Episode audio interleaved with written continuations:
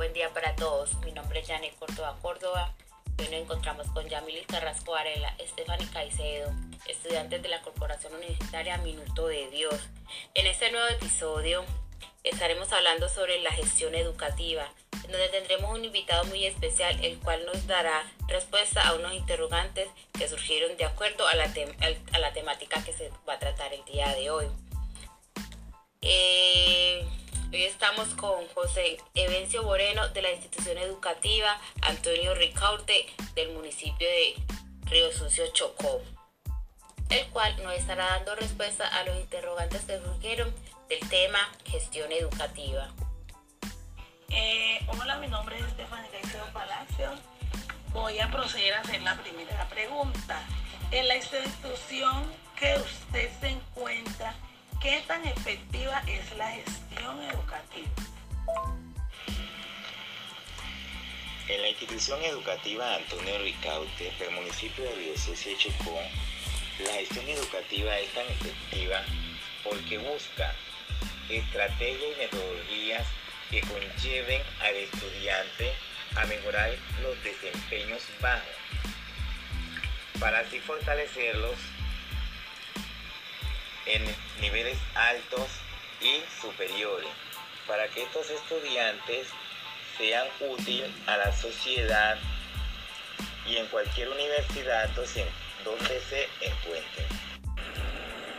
¿Cómo se explica la gestión educativa en la institución en la que usted se encuentra laborando?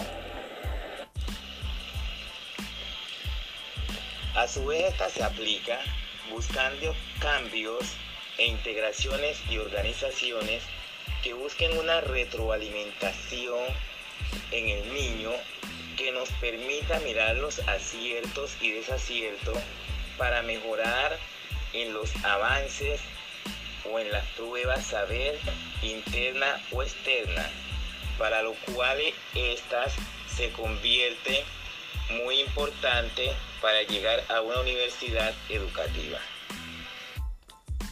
Bueno, Nevencia, tenemos la tercera pregunta, la cual dice, ¿cree usted como docente que la gestión educativa juega un papel fundamental a la hora de realizar el trabajo institucional? Si se cumple una función educativa. La gestión educativa sí es importante porque busca mejorar todos esos cambios negativos, todos esos desaciertos que pueden presentarse en la comunidad educativa. Es allí como docente que nos toca buscar estrategias, metodologías para desarraigar dicha problemática que se está presentando o que se presente en dichas instituciones educativas. Cuarta pregunta.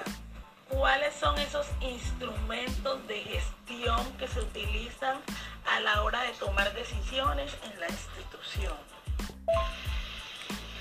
Los instrumentos por los cuales debe dirigirse la gestión educativa en una institución tenemos lo que es el Proyecto Educativo Institucional o FEI, que es la carta de navegación por donde se debe dirigir dicho colegio.